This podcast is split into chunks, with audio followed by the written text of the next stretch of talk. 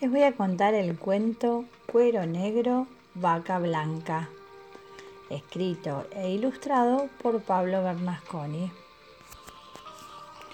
Una mañana de sol, la vaca más coqueta de la granja se dio cuenta por primera vez de que su cuero estaba lleno de manchas negras.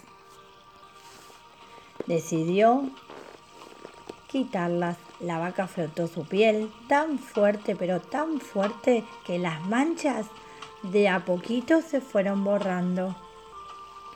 Qué hermosa estoy ahora, limpia y blanca como una nube. La vaca cantaba, feliz de ser distinta al resto de las vacas. Es cierto que eres diferente a las otras vacas, pero ahora te pareces a mí. Además, ¿Cómo sabes que tus manchas eran negras y no blancas?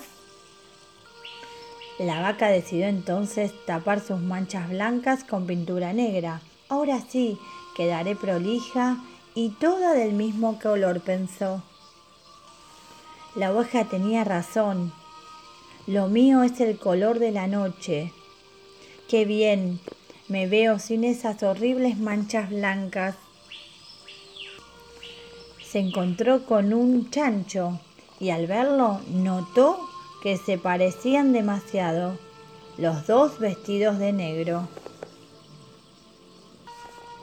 Nunca daré con el color correcto, se lamentaba mientras volvía a frotar su piel. ¿Y ahora? ¿Cómo vuelvo a parecer una vaca? Quiero mis manchas de vuelta a la sombra de unos trozos de cartón, se puso a tomar sol durante toda la tarde. Espero que esto devuelva el negro de mi cuerpo, repetía ilusionada. Al final del día, la vaca se sintió muy a gusto con su propio cuero, más blanca, más negra y más vaca que nunca.